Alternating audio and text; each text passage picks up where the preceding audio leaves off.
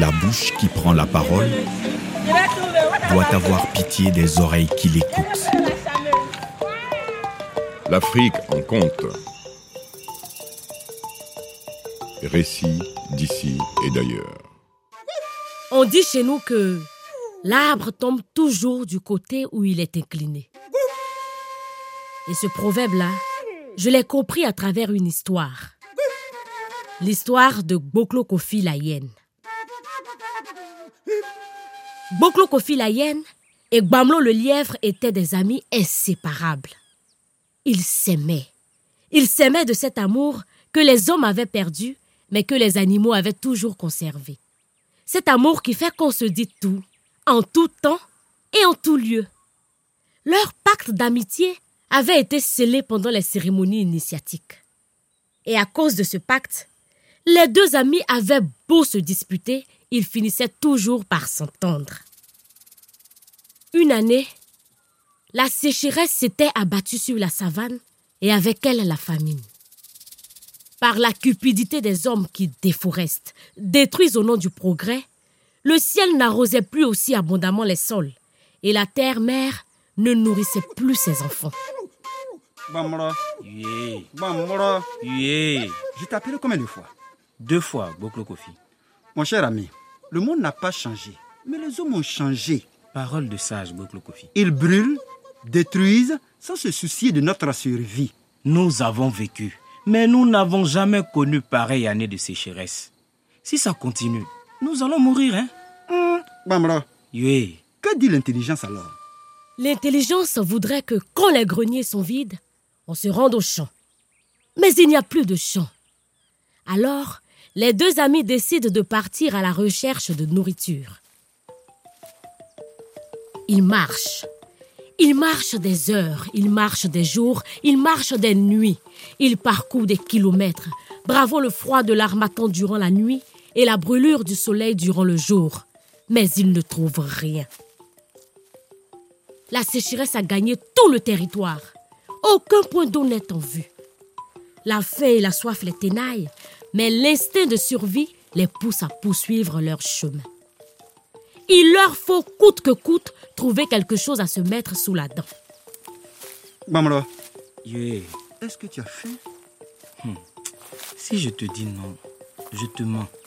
Si je te dis oui, je perdrai ton estime parce qu'on a tous les deux faim. Et je serai le premier à le dire. Après plusieurs jours de marche, ils découvrent un gros cadavre de buffle intact, sans la moindre égratignure. Aucun animal n'était encore passé par là. À la vue de cet immense cadeau du ciel, les deux amis oublient la fatigue, la faim et la soif. Ils se mettent à chanter et à danser avant de se régaler de quelques morceaux de viande fraîche.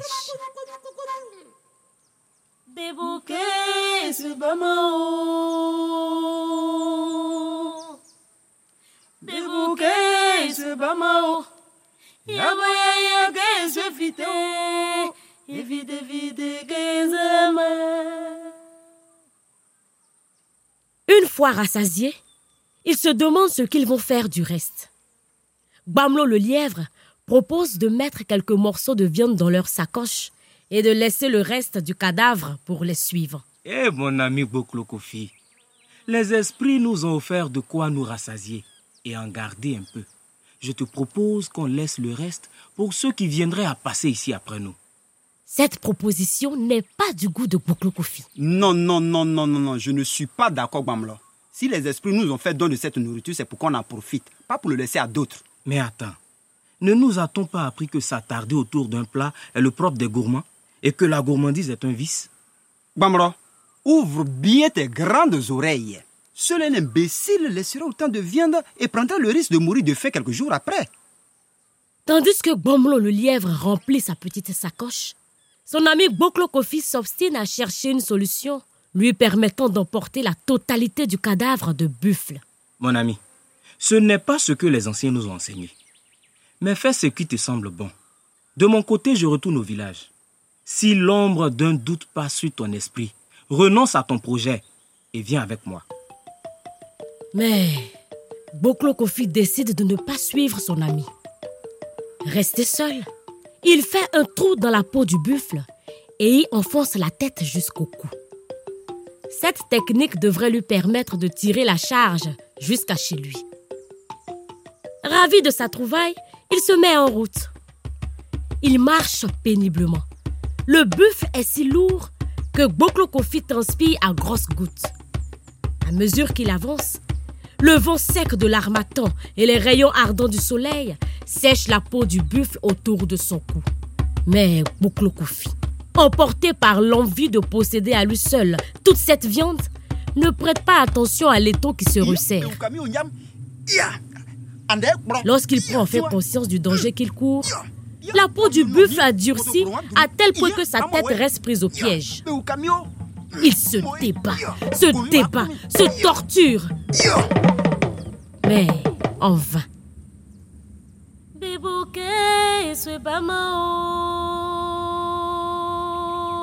Bamlo le lièvre pleure à chaudes larmes en apprenant la nouvelle. Lorsqu'on lui demande de quoi son ami est mort, il répond tristement. C'est la gourmandise et l'égoïsme qui l'ont tué.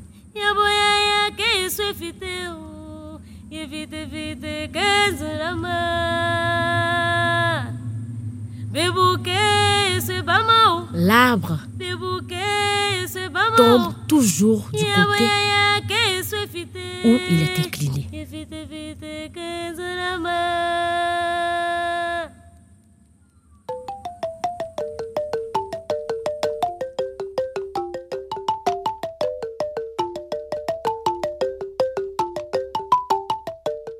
C'était Boklokofi la hyène, un conte issu du patrimoine ivoirien, interprété par Rebecca Compaoré, Charles Kouri et Vincent Kwame.